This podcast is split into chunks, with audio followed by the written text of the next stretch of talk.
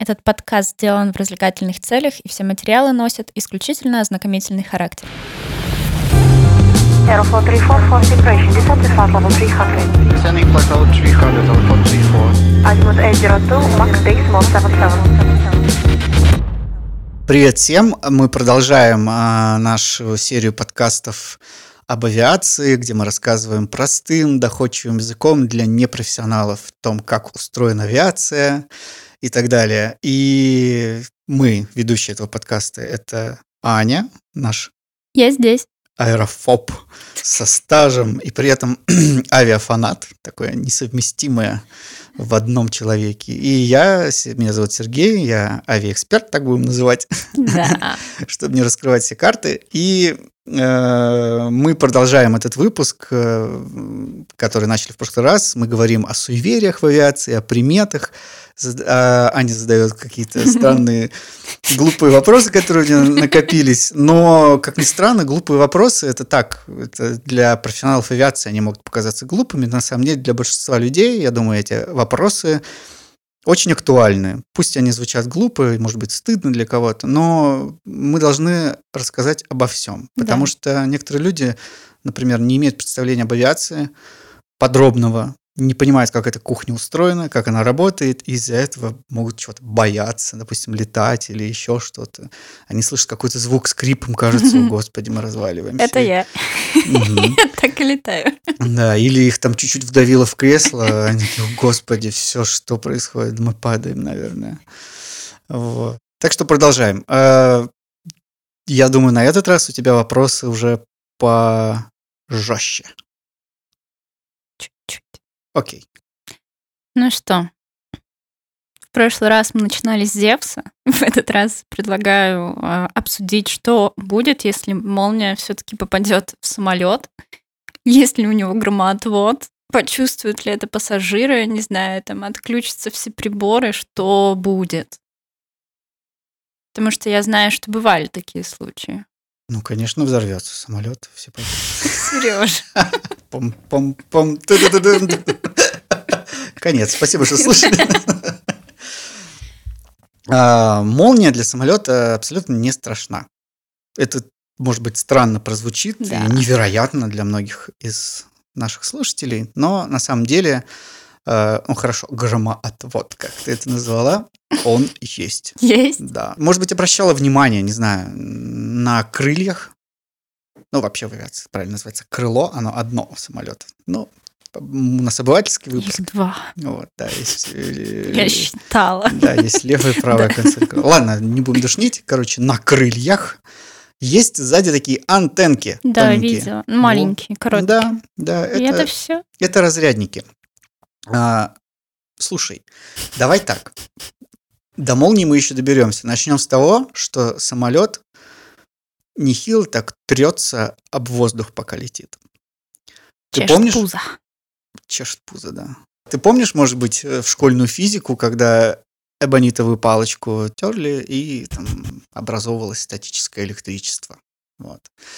Самолет ведет себя в воздухе точно так же. На самом деле, за счет трения в воздух э, на корпусе самолета возникает огромное количество статического электричества. Конечно, не такой мощности, как Мгм. молния, но вообще-то как бы не обязательно молнией бить в самолет для того, чтобы он был весь наэлектризован. Да нельзя. О-оу. Вот. И ну, бывало какую-нибудь, какую-нибудь, э, шер- шерстяную ткань, там, и она там бьется Ну током. да, да, если в темноте ты даже видишь эти Да. вспышки. Вот. То же самое происходит с самолетом в воздухе на большой скорости. Для этого, э, чтобы это накопленное статическое электричество отдавать в атмосферу, созданы вот эти разрядники. Вот эти маленькие антенки, М. которые на крыльях там в задней части находятся, там на законцовках крыла, там на каких-то еще конструкциях. А, И в том числе, когда попадает молния в самолет, а, эти разрядники выпускают это в атмосферу, рассеивают этот заряд. Вот.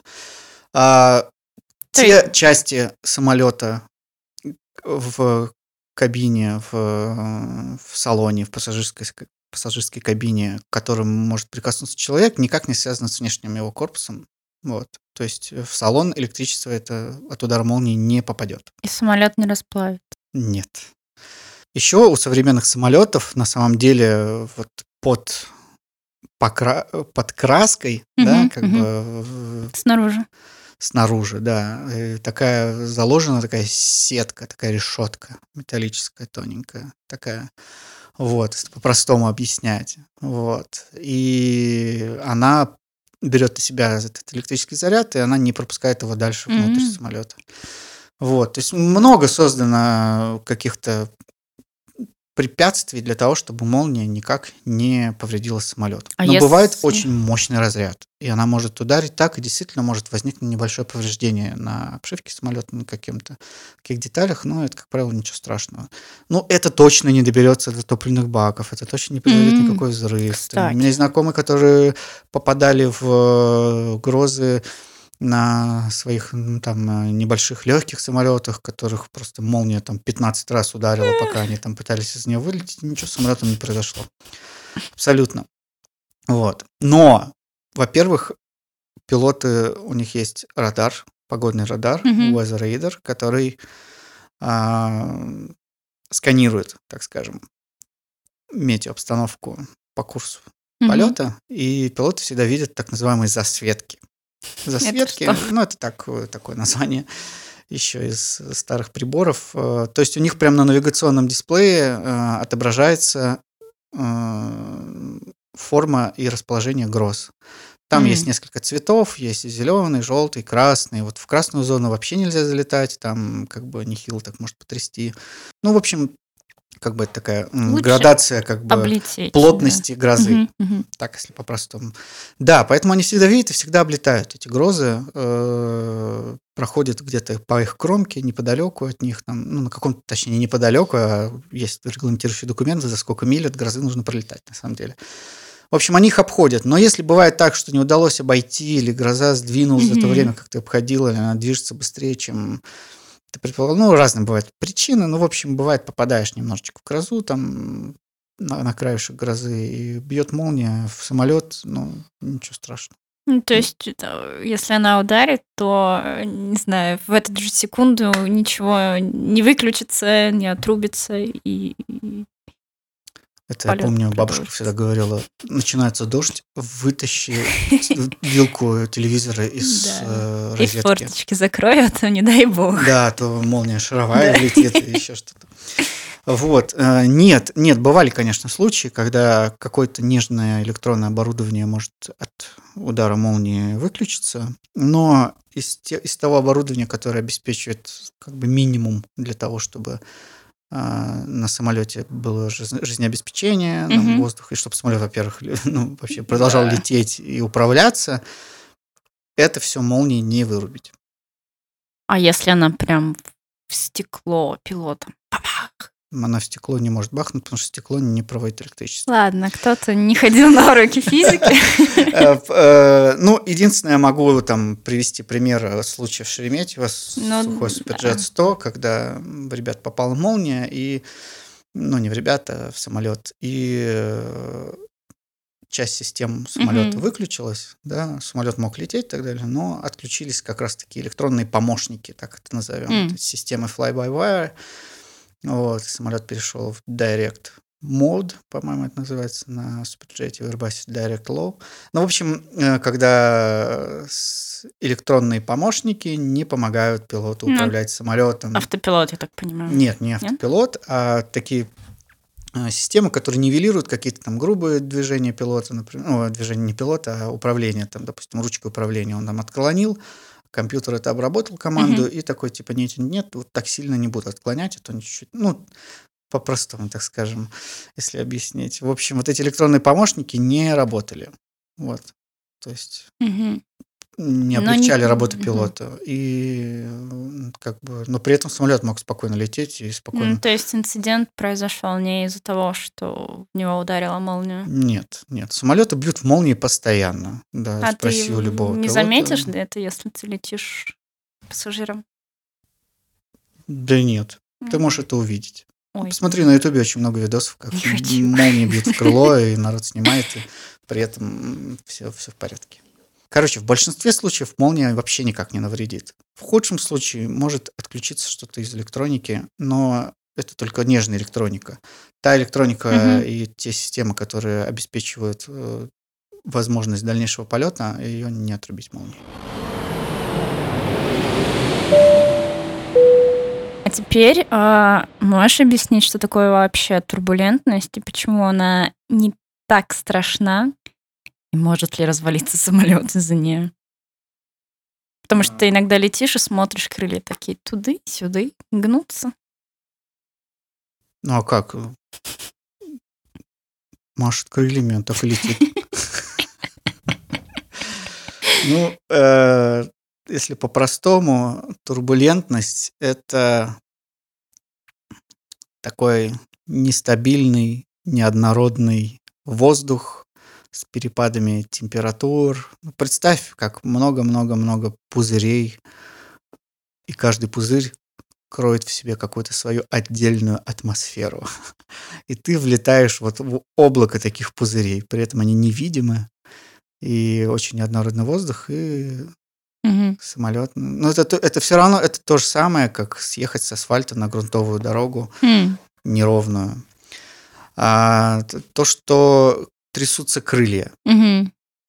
когда, опять же, ты съехал на своем автомобиле на грунтовую дорогу, у тебя трясутся колеса. Сам, то есть сам как бы машина более-менее прямо, она что-то чуть качается слегка, но обычно трясутся очень сильно колеса, работает амортизатор. Так вот, крылья в данном случае точно такие же амортизаторы. Если бы они не гнулись, то пассажиров э, трясло гораздо бы сильнее М, в этот момент. Как раз крылья, они сглаживают это, они работают как амортизаторы. Они гнутся для того, чтобы тебя не трясло слишком сильно. Вот. При этом надо отметить, что, например, у там Boeing 737-800 у него крыло а, сделано таким образом, что оно ну, сильнее изгибается, так скажем. м. И в турбулентность в нем чуть полегче Да? допустим, да, а в А320 крыло так пожестче, так скажем. Не так оно То есть, гнется. чем, чем оно, чем больше гнется, тем меньше ты чувствуешь тр- трясучку. Ну да, это считай как, бы как мя- мягкая перина А. и жесткая кровать.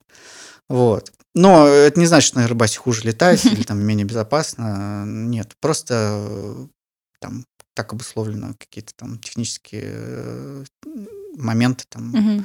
производства и так далее. Инженеры так посчитали. Вот. Ну, я не говорю о какой-то колоссальной разнице, надо Мгм, понимать. мгм. Так, просто на Боингах всегда это очень наглядно, более наглядно пассажирам, когда крыло гуляет ходуном. Мгм. Вот. И крыло не может оторваться от этого. Вот. Для того, чтобы... Ну, потому что все эти э, все эта конструкция, когда самолет проектируется, создается, она обкатывается, проводит, проходит испытания гораздо более жесткие, чем в реальности можно попасть в которые. Мгм. И эти конструкции рассчитаны, ну, там огромный запас прочности, поэтому м, турбулентность для самолета это вообще не страшно и ничего вообще. То есть она не может никак навредить? Нет, И нет. ничего это внутри могут там летать по салону всякие незакрепленные предметы и пассажиры незакрепленные. А с самим самолетом вообще ничего не произойдет. Ну, хорошая аналогия, вот э, я слышал, а, как, э, представь, журчащий ручеек. Такой он весь неровный, такой каме- Мгм, на- на- по мгм. камням такая прям а, водичка журчит. И представь э, шарик для пинг-понга. Если ты положишь на поверх- поверхность этого ручья, то он по течению будет спускаться вниз, точно-точно огибая рельеф этого вот ручья, вот этой водички. Как думаешь, что-то случится с этим шариком для пинг-понга? Да Он нет. порвется, сломается, еще что-то? Ну, ничего не с ним.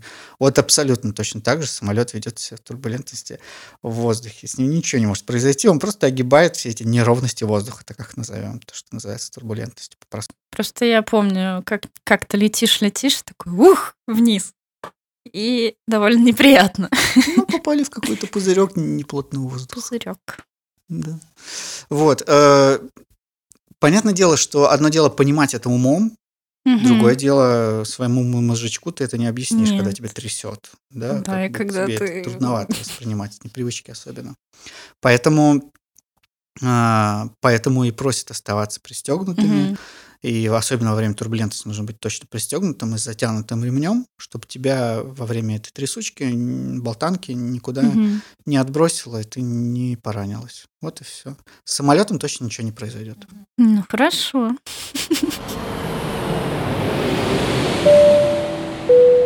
Еще у меня есть небольшой загон. Я всегда слушаю звук двигателей.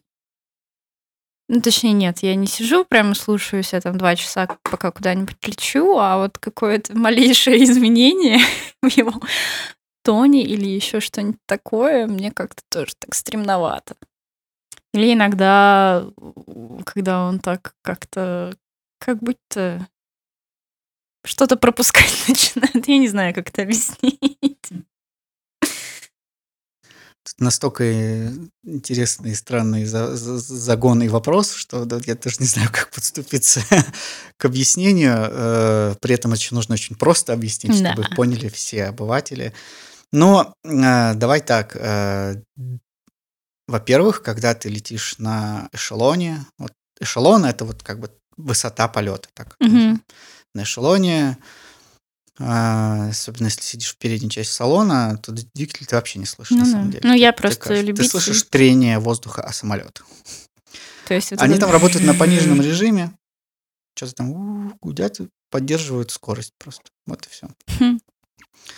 и они работают в одном режиме. Плюс-минус, э, плюс-минус как бы их мощность э, держится на одном и том же уровне весь полет.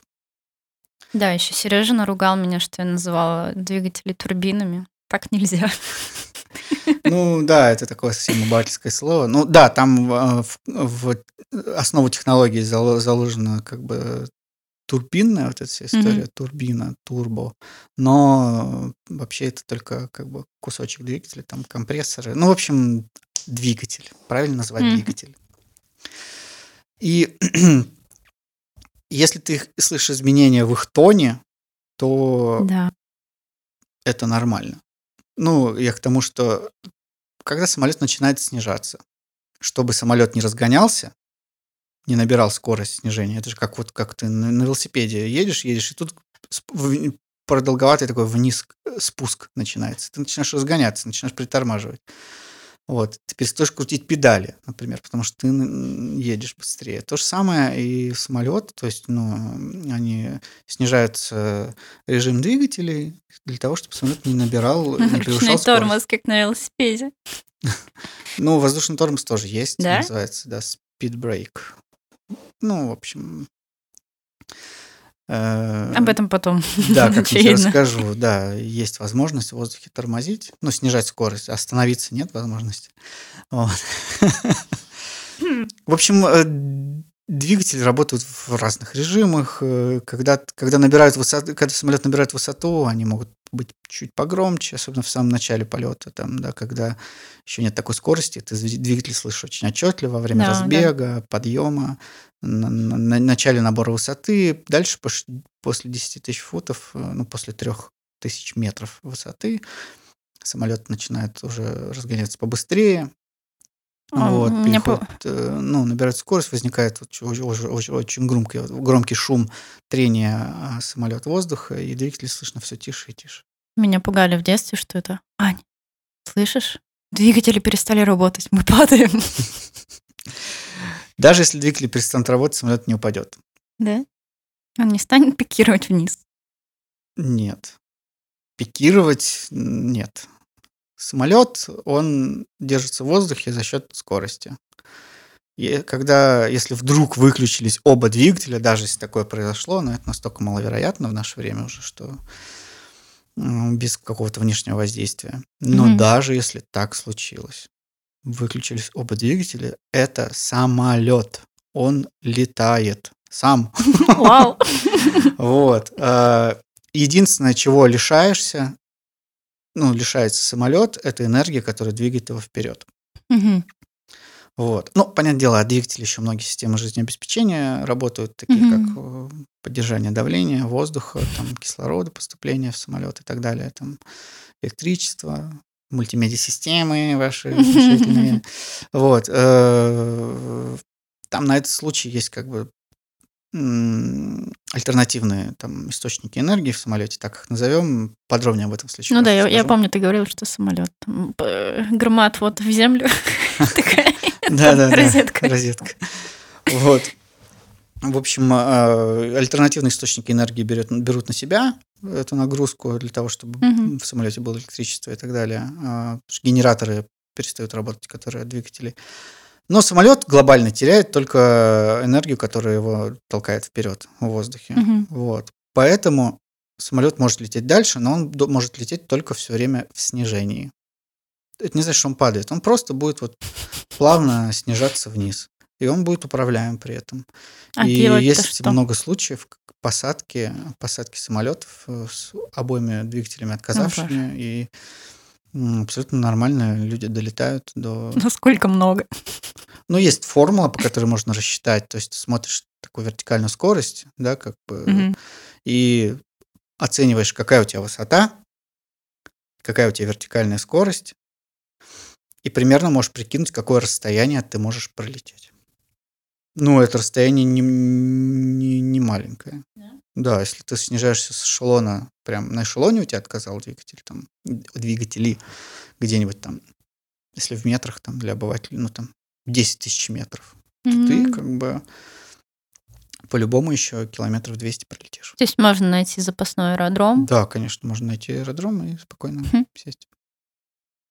Ну, у тебя не будет возможности уйти на второй круг, конечно, если что-то не так сделаешь. Но Попытка только одна, да. да, одна попытка, но в этом нет ничего сверхъестественного. Бы, Понятное дело, что это не штатная ситуация, Мгм. это- Очень но нештатно. пилоты отрабатывают такое, Да? учатся. Да. Ну, То есть я могу перестать слушать двигатели и лететь себе спокойно.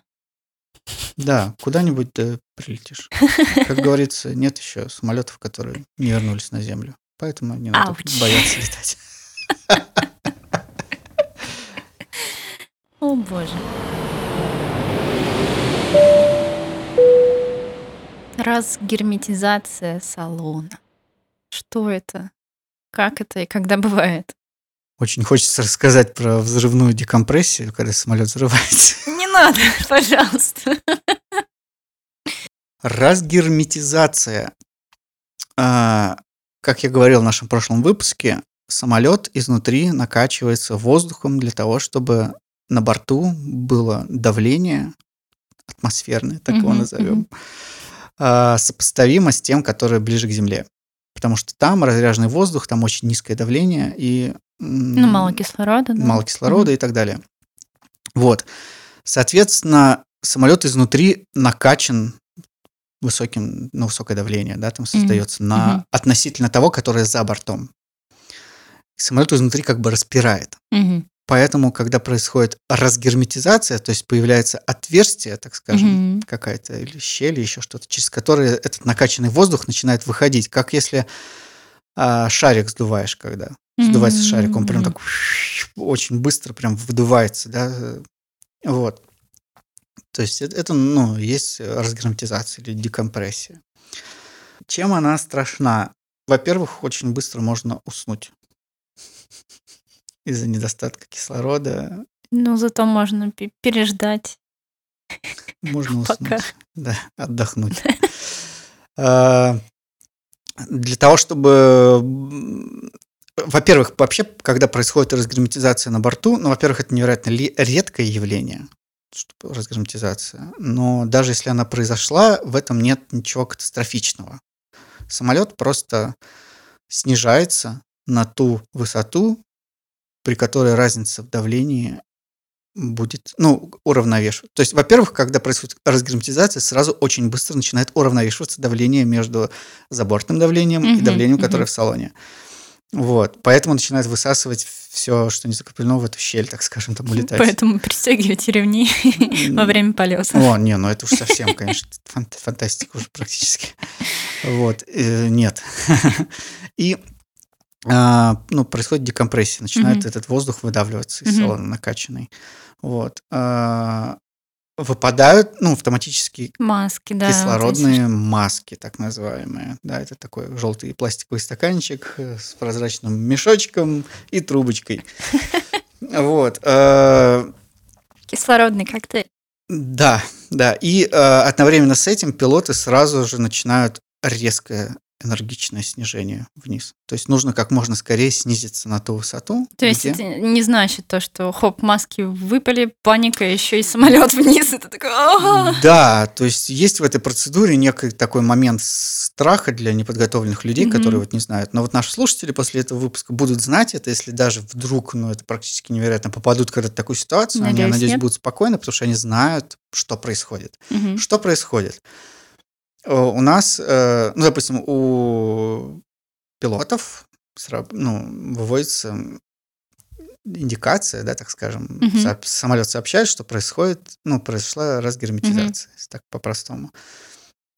Незамедлительно в этот момент они начинают энергичное снижение и освобождают воздушную трассу, то есть уходят в сторону, Мгм. чтобы не пересечься пересекающимися курсами там, с, с каким-то другим самолетом, который летит ниже там, или выше. Мгм. Вот, э, они уходят, освобождают трассу, и начинается резкое снижение. Докладывают об этом наземным службам, диспетчерам, да, что в это время в салоне выпадают кислородные маски. Вот. И все это в сумме воспринимается очень страшно, потому Ну что да, летишь, да. летишь, летишь, потом бух, самолет резко начинает снижаться, еще кислородные маски выпадают. Нет, на самом деле это самая оптимальная процедура для того, чтобы все было хорошо. То есть э, с этого момента начинается, ну, не знаю, урегулирование этой ситуации. То есть мы себе можем позволить летать так высоко только благодаря давлению, которое создается там внутри. Так как герметичность кабины теряет, нам нужно, ну, кабина, я имею в виду пассажирский салон, то мы должны снизиться на ту высоту, где это безопасно. Ну, то есть не ну- нет такой разницы давления. А откуда берется кислород в маске? Сейчас я об этом расскажу. Кислородные маски, у них э, запас там кислорода на 10 минут, условно. Да, но это, это... более чем достаточно для того, чтобы снизиться на ту Мгм. высоту, где уже можно дышать без маски. То есть, когда уже самолет может быть не герметичным. И ничего страшного. Допустим, маленькие самолеты летают, они так высоко не забираются, они Мгм. не герметичны. Там нету М, кислородных масок и так далее, потому что они настолько высоко не могут забраться, и там не нужно это. А авиалайнеры, они забираются высоко, там нужен, нужна герметизация обязательно. То есть снижаются до высоты такой, где герметизация не нужна. То есть это на, на высоты, как подняться на невысокую гору, м. скажем. Вот. Ну, 10 тысяч футов они должны обязательно снизиться, это 3 километра примерно над Мгм. уровнем моря. Вот. Э, И все, и можно дышать спокойно, и дальше просто пилоты как бы анализируют ситуацию, подбирают ближайший аэродром и совершают посадку. Мгм. Все, все нормально. Откуда берется кислород в кислородных Да. масках? Да, они же не, не возят, наверное, какие-то баллоны, как акваланги там. Ну, да, если в потолке пассажирского салона будет спрятано какое-то огромное количество кислородных баллонов, то это, наверное, не очень безопасно и тяжело. И такая маска плавательная вместо Да, да, да. Вот. э, На самом деле э, никаких кислородных баллонов нет. Э, В смысле? Ты просто... Это какой-то заговор. Слушай, ну ты сама в это веришь? Выпадает пластиковый стаканчик, и якобы ты будешь, если им дышать, то будет все нормально. Ну, я знаю, что ты, когда выдыхаешь, ну, когда, например, какую-то сердечно-легочную реанимацию делаешь, что в твоем выдохе достаточно кислорода, чтобы поддерживать, ну, жизнь в другом человеке. Ты просто сидишь и дышишь. Всем надо целоваться в засос сразу. Делать друг другу искусственное А дыхание. если там рядом бабушка? Ну, Не хочу этого Ну, что делать. поделать. Ладно, что-то мы уже совсем жестко шутим. А, Да, кислородных баллонов нет. А, Но там есть кое-что другое. Что? Самоуспокоение? Да, они же говорят, э, бортпроводники, что на предполетном инструктаже о том, что ну, наденьте маску, там, ну, понятное дело, там сначала Мгм, на себя, потом мгм. ребенка, и дышите равномерно. То есть просто когда паника начинается, этот вот, ты начинаешь много дышать и, и И тратишь очень много кислорода, да, который еще не оставшегося. А тебе нужно дышать медленно, и тогда будет все нормально. А для видимости того, что А. есть кислород, ты дышишь в пластиковый желтый стаканчик. Это Ладно. Да, я, наде- я надеюсь, это никто не вырежет из контекста, нигде не, не разместит. Конечно, это шутка. А, действительно, да, кислородных баллонов нет, но там есть э, специальное такое устройство, а, в котором находятся, ну, так скажем, некоторые химические элементы. Ты, если помнишь, э, для того, чтобы активировать э, кислородную маску, нужно дернуть вниз. Мгм. Вот, э, когда ты дергаешь, ты как бы, ну, там выдергиваешь такой пин, так скажем, ну или как чеку, и начинается химическая реакция с выделением кислорода, и, тебе попадает туда чистый кислород в, эту маску. То есть э, там, ну, как пиропатрон в подушке безопасности. Вот знаешь, когда подушка безопасности Мгм, срабатывает, мгм. резко она надувается, да? Мгм. Там тоже происходит химическая реакция с большим выделением кислорода. Прям, ну, это такая прям взрывная реакция, конечно, да, и очень сильная. Здесь нет. Здесь просто начинается химическая реакция, соединяются нек- некие химические элементы между собой, происходит реакция, и выделяется кислород. И этот кислород попадает в кислородную М. маску. Но запас э, этого патрончика, так скажем, в котором э, с- находятся эти химические элементы, ну, да, там типа минут на 10 М. для пассажиров. Ну, то есть это достаточно для того, чтобы ну, не получить количество кислорода во время снижения самолета на безопасную высоту, где можно дышать уже без маски. Что насчет пилотов? У них же, наверное, я не знаю, как там ничего не выпадает. Откуда там, там приборы наверху? Кирпичи только Ну, это снизу. из пилотов выпадают кирпичи во время скрутизации. Э, У пилотов тоже есть кислородные маски. У капитана она находится слева, у второго пилота справа. И даже для запасного члена экипажа, ну, который там третий пилот может Мгм. лететь, проверяющий, инструктор там какой-то или стажер, для него тоже есть кислородная маска. У пилотов, в отличие от э, пассажиров, действительно есть кислородный баллон. О. Хм. Вот, да, э, ну, кислородная маска, oxygen mask. Каждый, перед каждым рейсом, ну, точнее, перед каждым первым рейсом в день на этом самолете, Мгм. а, во время предполетной проверки летный экипаж проверяет э, давление кислорода в системе э, вот этой oxygen mask. То есть у пилотов кислородная маска не, не- не- пластиковый стаканчик. Там полноценная маска, как у аквалангистов. То есть она то есть- такое там пластиковый как бы э, визор, да, резиновые такие прокладки плотные, то есть надевается она прям как ну, М. маска аквалангиста, то есть на лицо, а, от нее отходит шланг, То есть тебе было недалеко от истины. да, то есть у пилотов, и там гораздо на большее время запас кислорода. Ага. Не, не 10 минут. Нет, нет, нет, нет. Более того, а, при длительных рейсах пилотам рекомендуется раз в пару часов доставать кислородную маску, подышать кислородом, для того, чтобы не уставать и количество кислорода в крови не уменьшалось. А пассажиры пусть спят. Пассажиры пусть спят. Да. Вот. Ну, на самом деле, пассажиры, как бы, у них гораздо более лайтовые условия во время полета, чем пилотов, так скажем. Вот. И, соответственно, у пилотов есть кислородные маски, которые они достают сами рукой. Они уложены очень удобно, сразу под рукой, вот, надевают на себя. Они их используют не только во время разгерметизации, но и во время там, пожара, еще чего-то там. Ну, надевают кислородные маски и спокойно дышат. При этом а, в кислородной маске встроена гарнитура, то есть, О. чтобы они могли слышать друг друга, слышать радиомен диспетчеров и а, отправ- отправлять сообщения, то Мгм. есть что-то говорить. Вот, в том числе и пассажирам что-то можно через кислородную маску объявить. У нас тут баллоны. Уважаемые пассажиры, уважаемые пассажиры, разгерметизация, не волнуйтесь. Мы совершим посадку в ближайшем аэродроме Люк. Ты мой отец. Да, так это и происходит. Ладно, корабля шучу. Дарт Вейдер. Конечно, шучу. Ну, в общем, а, да, у них и у бортпроводников тоже есть кислородные маски.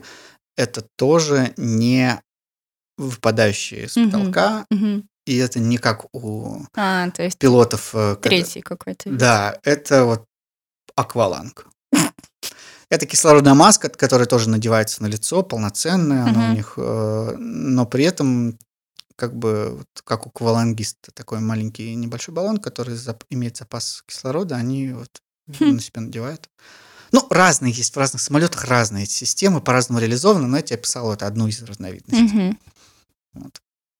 Так что ничего страшного в разгерметизации нет. Э, Пилоты, опять же, каждые полгода проходят тренажерную подготовку, бортпроводники Мгм. тоже отрабатывают это все. Ну, то есть э, разгерметизация это просто неудобство, придется сесть пораньше, вот, или вернуться в аэропорт вылета, и просто это будет немножечко для неподготовленного человека страшно, потому что начнется очень энергичное снижение, гораздо более резкое, чем нормально, когда самолет снижается. На посадку. Да. Теперь все стало на свои места. Да, ну то есть это информация, я не понимаю, почему об этом не говорят много в медиа, например, Мгм. да, потому что это достаточно понятная вещь, мне кажется, при этом многие люди этого не знают, и, и, и поэтому у них есть какие-то вот э, страхи, что они думают, что разгерметизация – это верная смерть или еще что-то. Ну, плюс еще все эти фильмы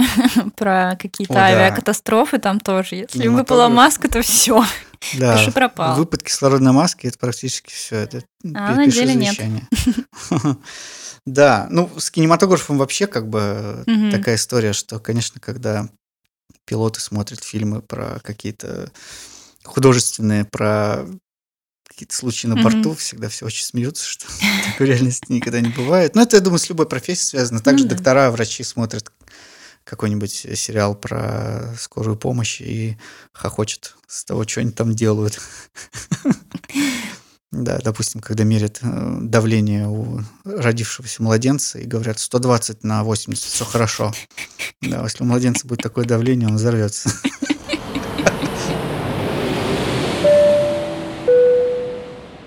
И последний вопрос, наконец-то, про химтрейлы. Я сама в это не верю, но пока искала какую-то информацию интересную для выпуска, наткнулась на такую небольшую теорию заговора. О, да, химтрейльщики. Я сталкивался с женщиной, с одной, которая мне посерьезки пыталась эту теорию как бы рассказать. Она в это верит. То есть для тех, кто не слышал, что Да, в чем суть? про химтрейлы.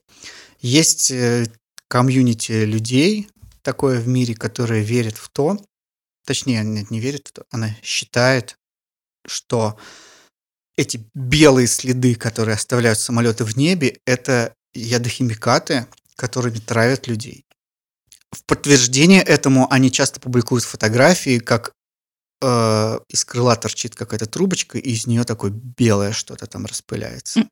То есть на эшелоне, то есть в авиалайнере. Я не говорю про, сельхо, про сельхозавиацию. Ну, про пассажирский. да, то есть они фотографируют из э, в окошко крыло и там типа, ну не фотографируют, находят такие фотографии в интернете и там типа трубочка торчит, что-то- распыляется. Давай по порядку. А, со всеми этими мифами, ну их развеем, да, потому что если вы в это Развеем, верите, каким трейлы над городами. да, да, да. Ну, я ни разу в кабине не видел кнопку в- в химтрейл. Травить людей. Да, травить людей. Кнопкой травить людей. Нажимаешь, начинаешь травить. да. А, еще эти люди приводят довод, что вот травят крупные города, например, Москву. Вот, например, когда они были где-то там в Туле, они там не видели таких белых следов, а над Москвой постоянно это Мгм. специально травят крупные мегаполисы. Ну, то есть забавно это все, конечно, слушать, читать. А, Химтрейльщики, такой народ. Это мы еще не добрались до плоскоземельщиков. Там вообще так крыша протекает, что ого. Ладно, под, э, я постараюсь максимально кратко, Мгм. но тут на самом деле-то нечего рассказывать. Откуда вообще взялось слово химтрейл? Его этимологию, если разобрать. Ну, трейл это, Путь. Ну да, вот След. этот след, да. да. Вот. И в авиации есть такой э, термин contrail. Конденсационный след. М, Название говорит само за себя конденсат. Ты знаешь, что такое конде- конденсат, да? Это Ну да, когда да. ну, образовывается да, жидкость. да? Вот. Когда жидкость из парообразного состояния переходит в жидкое состояние. мгм. Это конденсат. Когда ты варишь пельмешки под крышкой, ты поднимаешь крышку, она вся мокрая. Хотя, И такой, ох, господи, эти химтрельщики и сюда добрались. да, даже в пельменях. Так вот, э, это конденсат. Когда двигатель, ну, то есть, понятное дело, реактивный двигатель потребляет большое количество авиационного топлива. Да? Это авиационное топливо сгорает и выходит из двигателя, выбрасывается такой реактивной струей. В составе вот этого газа, который выбрасывается, да, там Мгм. очень много, много углекислого газа, ну, как продукт горения, да, понятное дело.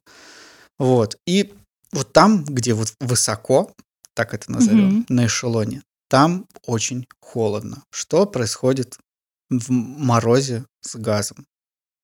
Газ может кристаллизоваться, Да. то есть он может превращаться в жидкость, сразу кристаллизоваться, замерзать и образовывать такое облако, так скажем. Мгм. Вот смотри, когда на улице очень холодно зимой, стоишь ты в пробке и видишь, и все машины дымят. А летом, когда ты стоишь в пробке, ты видишь, чтобы из выхлопных труб автомобилей шел дым? Пар. Нет, ну и у меня зимой пар изо рта идет. Да. Именно так. Откуда у тебя пар изо рта зимой? Потому что кристаллизуются частички, да? Вот. То же самое автомобили зимой дымят, а летом не дымят. Хотя состав Мгм. а топливо такой же, бензин и бензин. То есть это, мне кажется, самое простое объяснение. То есть там наверху холодно, и э, этот газ, он просто кристаллизуется и становится видимым. Это просто крошечные кристаллики льда. И они рассеиваются ну, постепенно ветром там, и так далее. Вот. А, Поэтому вы не увидите никогда низко летящий самолет, за которым есть такой след. Только вы Мгм, за- обращали мгм. внимание, наверняка, что только те, которые очень высоко Да. потому что там высоко очень холодно. Но если самолет взлетает в минус 50, например, Мгм. в каком-нибудь из какого-нибудь Якутска взлетает самолет, то этот конттрейл может быть виден уже прямо на земле. То есть он взлетает, и за ним прям от земли уже этот след идет, потому что уже температура Очень здесь такая, да. Но это зависит не только от температуры, много очень факторов, потому что бывает, что этот след может появиться на высоте там 8 тысяч метров уже самолет, когда набирает высоту. Бывает ниже, бывает выше он появляется только. Бывает его вообще почти нет. Самолет может идти так высоко, при этом холодно, но конденсационный след не возникает. Там, потому что не буду вдаваться в подробности метеорологии Ага. и прочие истории, но много факторов на это влияет. Ну, как правило, в среднем вот на 8 тысячах метров э, возникает э, этот след, но становится видимым глазу. Поэтому, ну, смешно говорить о том, что травят и так далее. Это просто выхлоп самолета, он становится виден в мороз. По поводу того, что якобы москвичей травят, а жителей, там, не знаю, Тулы и Рязани не Да. травят. Э, Почему москвичей так не любят? Москва крупный авиаузел. Здесь находится три крупных аэропорта международных. А вообще еще здесь находится аэропорт Жуковский, и еще. Калуга, да, например, неподалеку. Ну, то есть это аэропорты, с которых совершаются рейсы, очень большое количество, и э, очень много авиатрасс. Мы как-то ну, в будущих выпусках я расскажу, что Да, такое да. авиатрасс. На самом деле самолеты не просто так летают в воздухе, как, как придется, а, а там тоже есть дороги. Мгм. Вот эти авиатрассы. И вот эти авиа, авиахайвей. Так вот, э, эти авиатрассы, они пролегают так, что они проходят через крупные авиаузлы. В следующих да, выпусках я расскажу, да.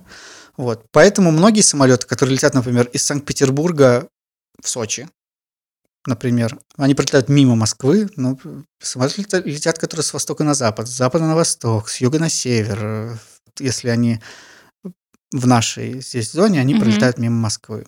Просто это скопление пересеч... перекрестков авиационных трасс находится здесь, в Москве. Поэтому здесь чаще можно увидеть много этих химтрейлов.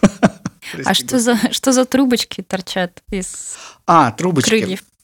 А, есть дальнемагистральные самолеты, Мгм. Это которые летают очень, которые очень летают далеко. очень далеко. Из Европы в Азию, например, куда-то там, в Австралию и так далее. Эти самолеты заправляют огромное количество топлива, их Мгм. баки вмещают, да. И на такой рейс там может быть заправлено там несколько десятков тонн топлива. Хм. И бывают ситуации, когда такому самолету нужно совершить вынужденную посадку. Например, кому-то из пассажиров стало плохо. М. Medical emergency. Нужно совершить посадку в ближайшем аэропорту. Но мы заправились топливом тут до Австралии. Топлива очень много. И вот слышала, может быть, иногда самолеты вырабатывают топливо, Да, да. чтобы... Зачем они это делают? Для того, чтобы а, самолет был не превышал максимально разрешенную посадочную массу. То есть самолет взлетает очень тяжелый, но таким же очень тяжелым сесть он не может, потому что взлет это одно, а бахнуть самолет об полосу, Мгм. если он тяжелый, он получит, может получить повреждение. Для Мгм. этого нужно самолет облегчить. Поэтому топливо рассчитывают так, что когда ты долетишь до Сиднея, у тебя максимальный посадочный вес был меньше, чем допустимо конструкции самолета. Если Мгм, больше, то мгм. самолет может вообще там, ну, развалиться да, там, от удара, получить какую-то большую перегрузку.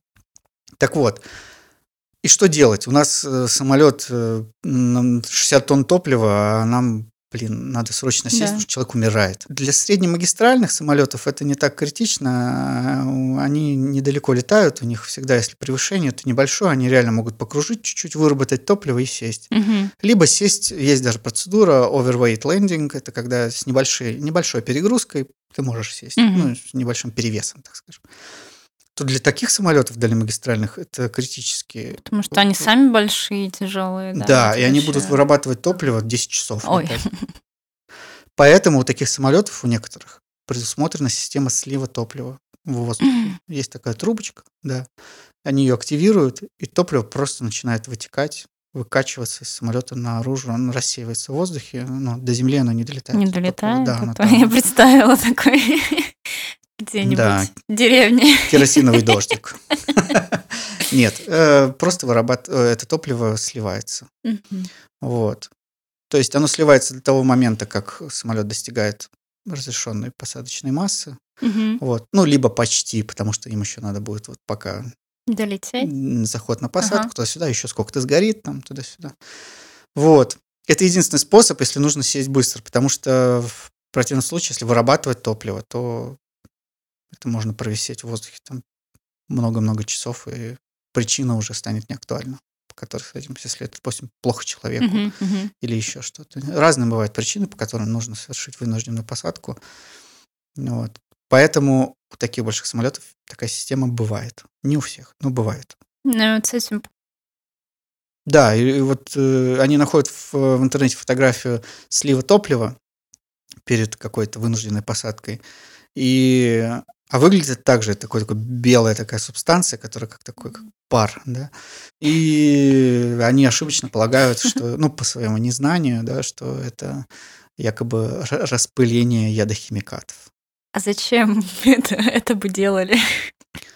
Для Ну, чего? Не знаю, вообще мне любопытна, в принципе, вся психология теорий заговоров, потому что вот зачастую большинство теорий заговора, которые, заговора, которые я слышу, они ничем не... Ну, якобы и тайное правительство какое-то есть. Просто авиакомпании так э, зарабатывают, да? Подрабатывают.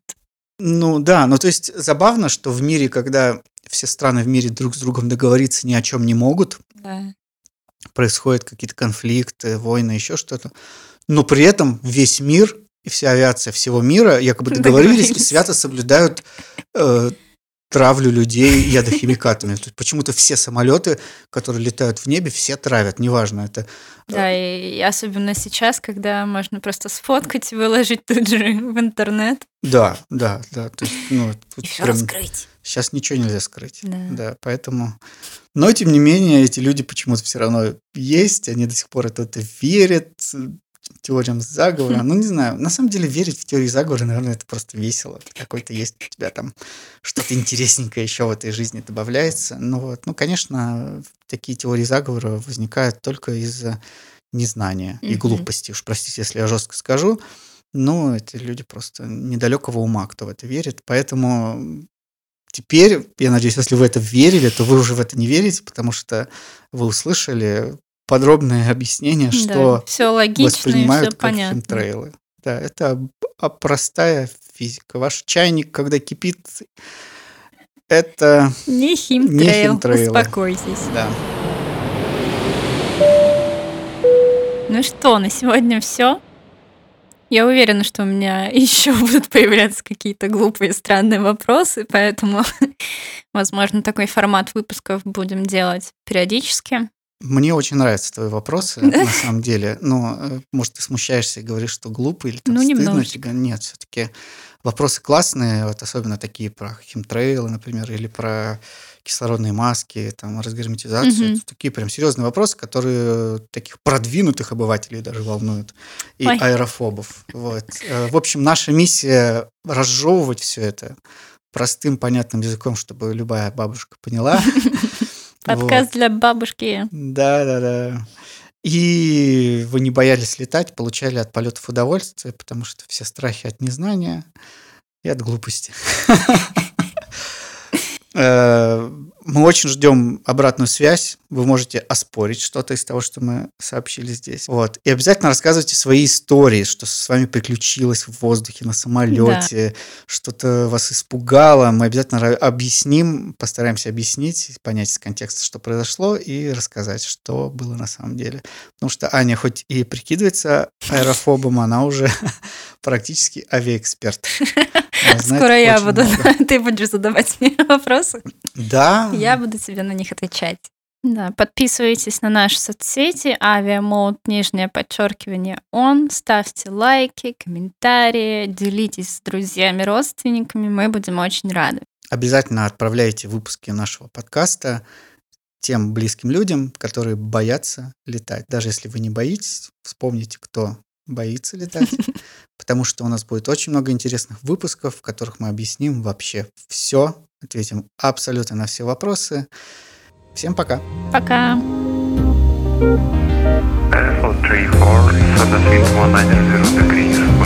Second one, one zero right, clear to land. Purple land, one zero right, four three four.